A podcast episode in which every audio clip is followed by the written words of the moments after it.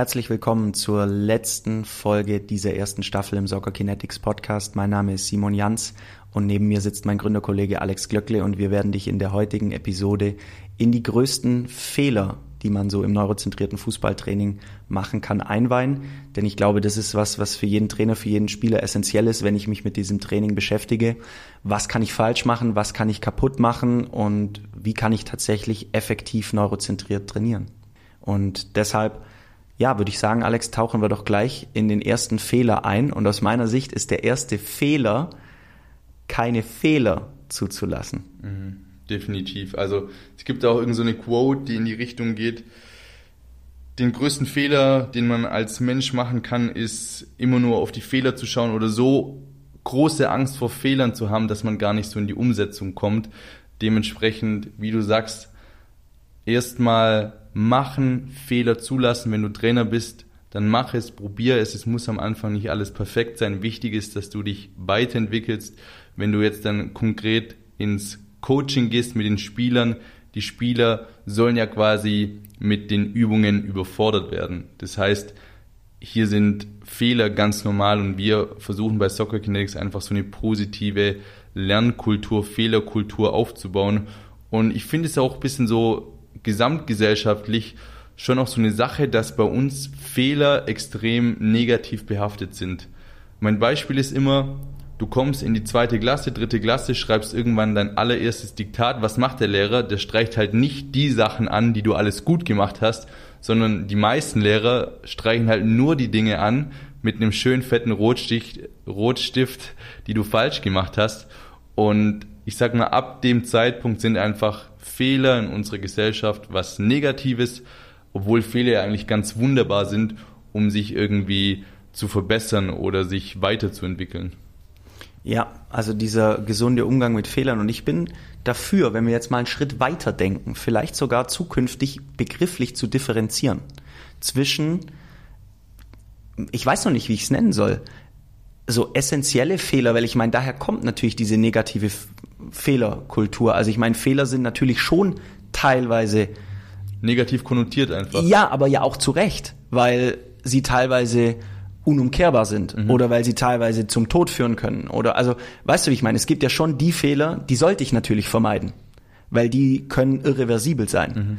Und es gibt die Fehler, die tragen zu einer gesunden Lernkultur bei. Also vielleicht so ein anderes Wort genau, quasi dafür. Vielleicht ja, sollte weiß, man zukünftig in, in der Fehlerwelt eine Differenzierung finden, auch schon was die Begrifflichkeit angeht, damit der Zuhörer sofort weiß, geht es jetzt um Szenario A, also Fehler, die wirklich irreversibel sind und die unbedingt vermieden werden sollten, oder geht es um B, die Fehler, die einfach für ein gesundes motorisches Lernen jetzt in unserem Fall wichtig sind. Mhm. Und vielleicht ist das eine Bewegung, kommt uns jetzt gerade während der Folge, also tatsächlich, die wir in Zukunft auch ein Stück weit anstoßen können, weil ich finde es fände das sehr, sehr gut für Spieler, für Lernen, ob jetzt im Fußball oder allgemein. Du hast ja auch den Schulkontext angesprochen. Yes, also ich würde ja. sagen, da, da reservieren wir uns doch gleich im Duden einen Platz ja. und dann kommt da vielleicht mal bald ein neues Wort ins Rennen. Ja, schreib uns doch mal in die Kommentare vielleicht auch, was du für eine Unterscheidung wählen würdest, wenn du das jetzt unterstützt, was da für dich geeignete Begriffe sind. Vielleicht ziehst du ja dann mit uns gemeinsam in den Duden ein mit deinem Wort. Yes. Okay, Alex, lass uns mal auf den zweiten Fehler schauen. Und der geht für mich auch wieder in die Coaching-Richtung und zwar so, oder aber auch in die Spielerrichtung tatsächlich, zu viel Fokus auf die technische Ausführung zu legen. Und da bin ich bei dir immer beim Stichwort so externer, interner Fokus. Wie stehst du dem gegenüber? Also es ist natürlich auch immer abhängig davon, was das Trainingsziel ist. Ich meine, angenommen, es ist wirklich so das Ziel, eine Verbesserung der Technik in dem und dem Bereich. Ja, aber entschuldige, um es nochmal klarzustellen, es geht wirklich drum so, ähm, damit meine ich, und ihr merkt schon, also ich habe den Fehler jetzt hier mit reingenommen in die Folge, damit meine ich, ähm, spiel den Ball mit der Außenseite. Ah, Innenseite, winkel deinen Fuß nochmal ein bisschen ah. mehr an, damit der Ball dann anders kommt. Also quasi der Fokus komplett auf der technischen, mhm. motorischen Ausführung. Ja. Ja gut, da haben wir einfach so einen pragmatischen Ansatz und sagen, die Lösung muss stimmen. Wie die Umsetzung dann am Ende aussieht, ist in der Regel eigentlich nicht so wichtig, außer ich habe vielleicht ganz spezielle Vorgaben oder ich wünsche mir als Trainer vielleicht, dass nur so gespielt wird, aber ja, nochmal, am Ende ist doch die Lösung wichtig. Ja, exakt. Und du hast ja auch in einer anderen Episode jetzt nochmal sehr detailliert über das differenzielle Training gesprochen. Und ich denke, man muss da auch nochmal unterscheiden zwischen äh, Trainings- und Spielsettings so ein bisschen. Und trotzdem, ähm, ja, also dieser extreme Fokus auf die technische Ausführung hat ja zwei exorbitante Nachteile. Also zum einen mal unter der Prämisse, dass es eben diese Idealbewegung gar nicht gibt, Stichwort differenzielles Lernen, ist es ja eher wichtig, dass der Spieler wirklich seine eigene Zieltechnik findet durch ein Ausprobieren. Also jetzt, um nochmal auf das Beispiel zurückzukommen, mal die Fußstellung so hat, mal die Fußstellung so hat, um dann einfach zu merken, wodurch erziele ich das beste Ergebnis.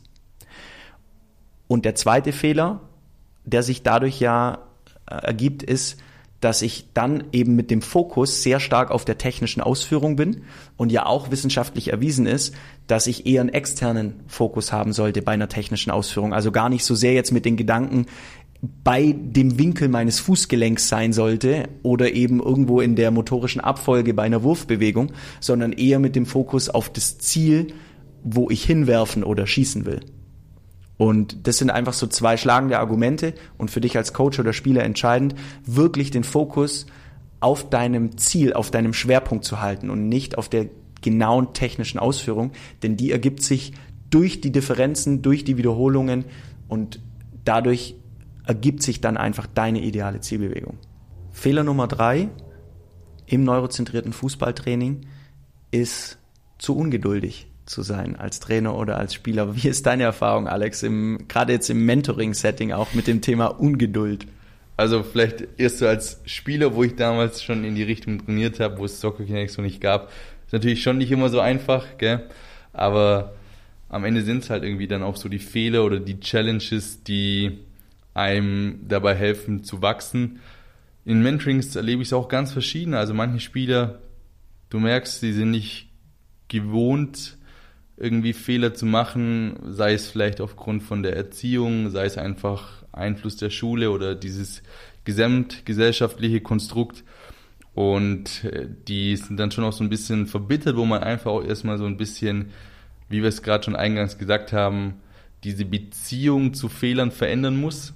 Manche sind aber auch ganz locker. Also da sage ich dann auch gar nicht viel, sondern die haben da Spaß und die genießen auch diese Challenge. Und bei denen muss ich dann vielleicht hier und da weniger irgendwie eingreifen. Bei manchen Spielern muss ich schon auch immer wieder ganz klar am Anfang, auch da merke ich auch schon beim Aufwärmen, so gefühlt beim Schuhebinden, oh, der ist, der ist sehr, sehr ehrgeizig, was ja an sich ja auch irgendwie eine coole Sache ist. Aber da sage ich auch gleich von vornherein, hey, wenn du Fehler machst, freu dich darüber, weil letztendlich sind es wunderbare Lerngelegenheiten und da interveniere ich dann einfach schon früher ja, ist ein gutes Stichwort, finde ich, da intervenieren, also gerade bei dem Thema Erwartungshaltung. Weil du hast es vorhin ja auch angesprochen, beim neurozentrierten Training geht es ja viel um das Credo der Überforderung. Und natürlich kollidiert es ja so ein Stück weit mit der Erwartungshaltung des Spielers, ich will zehn von zehn richtigen.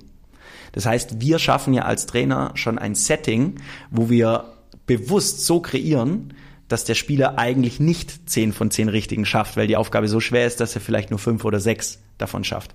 Und da finde ich es einfach wichtig, dann im Gegenzug, um eben diesem Fehler vorzubeugen, den Spieler auch mit in die Erwartungshaltung zu nehmen, spätestens dann, wenn wir merken, er wird richtig ungeduldig. Also vielleicht noch gar nicht im Voraus, weil sonst adaptiert er vielleicht auch so diese Zielsetzung, wenn du dann sagst, okay, es reicht, wenn vier oder fünf richtig sind, dann will er vielleicht gar nicht die acht oder neun oder zehn schaffen. Er soll schon sein Bestes geben, auch wenn er vier oder fünf schon geschafft hat.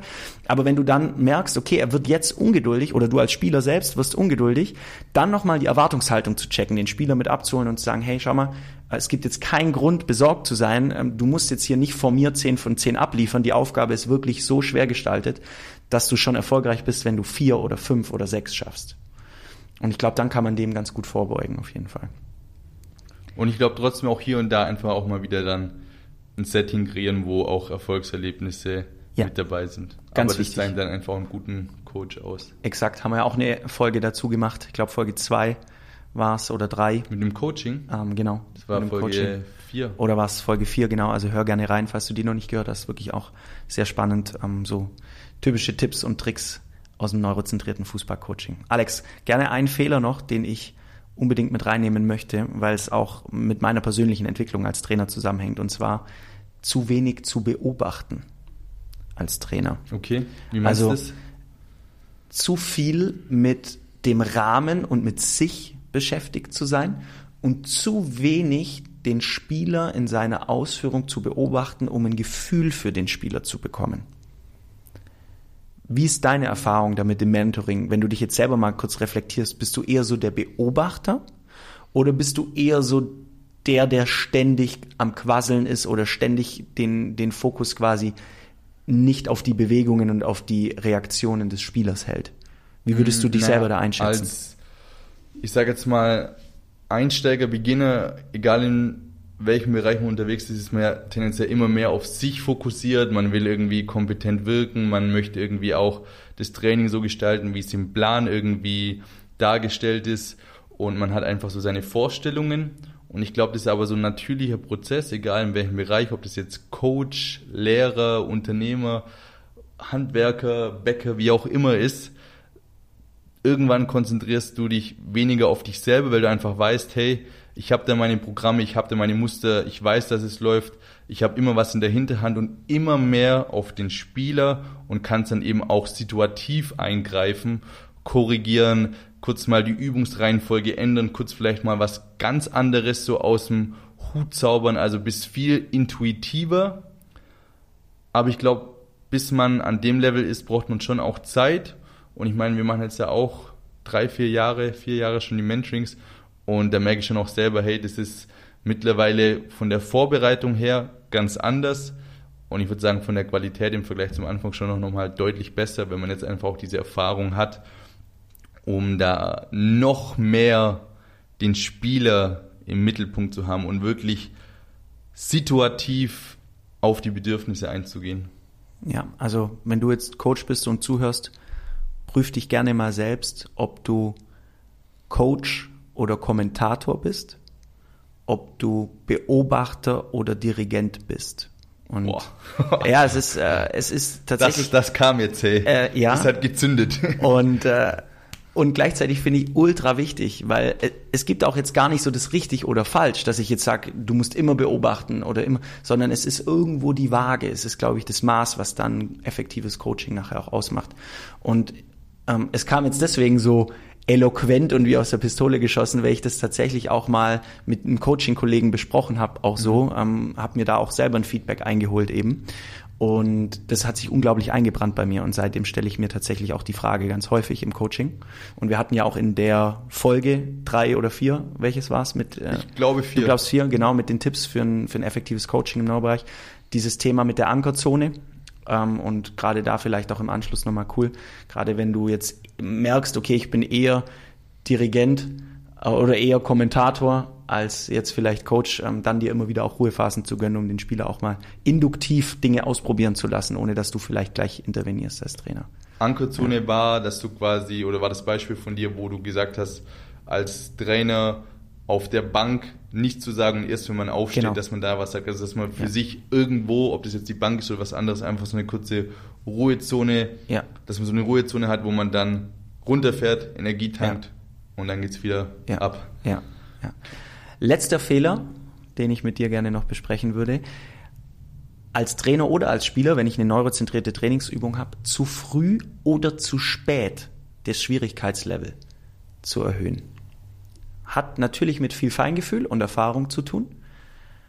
Was können wir dem Coach, der zuhört, vielleicht an der Stelle oder auch dem Spieler noch mitgeben in dem Bereich? Ganz simpel, wenn du jetzt Coach bist, den Spieler einfach mal fragen, hey, fühlst du dich noch mit der Übung gefordert oder sollen wir da in das nächste Level gehen? Stichwort Autonomie, das ist ja auch ein Faktor für effektives motorisches Lernen von der Gabriele Wulff, habe ich in einer anderen Folge schon mal angesprochen. Das ist eine Forscherin von der University in Las Vegas. Auch da gibt es eine Uni wohl und die hat drei Punkte eben identifiziert, die effektiv oder die effektives motorisches Lernen auszeichnen. Und das ist ein externer Bewegungsfokus, haben wir schon gesprochen Autonomie und erhöhte Erwartungen. Sie hat auch darüber hinaus die sogenannte Optimal Theory erstellt und den Autonomiegedanken kann ich eben sofort dadurch beeinflussen, indem ich einfach so den Spieler frage, hey, machen wir die Übung noch weiter, nächstes Level, andere Übung. Der soll jetzt nicht alles entscheiden, ja, aber hin und wieder mal punktuell den Spieler mit dazu nehmen, ist, glaube ich, eine schöne Sache. Ja, definitiv. Und gleichzeitig haben wir ja auch so für uns trotzdem die Faustformel, wenn ich fünf, sechs, sieben von zehn Wiederholungen korrekt mache, dann kann ich als Trainer darüber nachdenken, wirklich jetzt das Level mal zu steigern. Also das ist nochmal so eine konkrete Faustformel, die du auch gerade für so isolierte Technikübungen mitnehmen kannst, ähm, um, um einfach was an der Hand zu haben. Schön. Ich glaube, wir konnten dich als Zuhörer jetzt wirklich so in, in die typischen Fehler auch mit reinnehmen und würden dich jetzt einfach bitten, konkret nochmal die Folge nochmal wirken zu lassen für dich, dich auch kritisch nochmal selbst zu hinterfragen, okay, wo ertappe ich mich selbst vielleicht dabei auch und dich dann wirklich konkret weiterzuentwickeln durch die Folge. Das ist natürlich das Ziel und ähm, da eine kritische Interaktion mit dir selbst zu gehen. Und wir würden uns natürlich total freuen, wenn du uns ein Feedback gibst, vielleicht sogar eine Erfolgsstory mit uns teilst, dass du jetzt aufgrund einer Reflexion ähm, hier durch die Folge dann tatsächlich eine Verbesserung in deinem Coaching erzielen konntest oder eine Verbesserung für dich als Spieler erzielen konntest. Da freuen wir uns immer brutal drüber. Und Alex, gleichzeitig möchte ich mich jetzt bei dir bedanken, weil wir sind jetzt im Moment am Ende der ersten Staffel Haken unserer Podcast-Serie und mir hat's brutal viel Spaß gemacht. Vielen Dank dir für deine Kompetenz, für deine Laune, deine Motivation Danke in allen dir. Episoden. Und für deine Inkompetenz, nein, für, für deine also super Fragen, äh, coole Themen, ähm, cooler Austausch und ich hoffe, man hat auch gemerkt, dass es uns beiden auch Spaß macht, hier miteinander zu sprechen. Ich meine, wir sind ja jetzt auch nicht nur irgendwie Gründer, Kollegen oder Geschäftsleute, sondern wir sind auch wirklich, seit wir das Ganze machen, gute Kumpels, haben ja. auch ein äh, cooles Team am Start. Lukas hier hinter der Cam, der Pat, der vorhin gegangen ist, es macht unheimlich Spaß mit dem ganzen Team, äh, da die eigenen Projekte umzusetzen. Und Podcast ist jetzt schon auch so eine Sache, wo ich am Anfang auch so ein bisschen Bammel hatte. Ich glaube, mittlerweile sind wir immer besser, kommen immer mehr in den, in den Vibe rein. Und von daher Erste Staffel war schon gut, zweite Staffel wird noch besser. Oh ja, wir haben natürlich viel geplant. Wir wollen auch in Interviews einsteigen mit spannenden Gästen und haben natürlich auch dann die Möglichkeit, mit ein bisschen Pause Feedback aus von euch, von der Community einzuholen, was wir nochmal mit einfließen lassen können, auch was die Themen angeht. Also bleib auf jeden Fall am Ball, am Ball und abschließend natürlich vielen, vielen Dank an dich fürs Zuhören, gerade wenn du auch alle Episoden angehört hast. Brutal geil, dass du mit uns gemeinsam am Ball bist und neurozentriertes Training groß machen willst. Wir sind raus. Vielen Dank. Ciao, ciao und bis bald.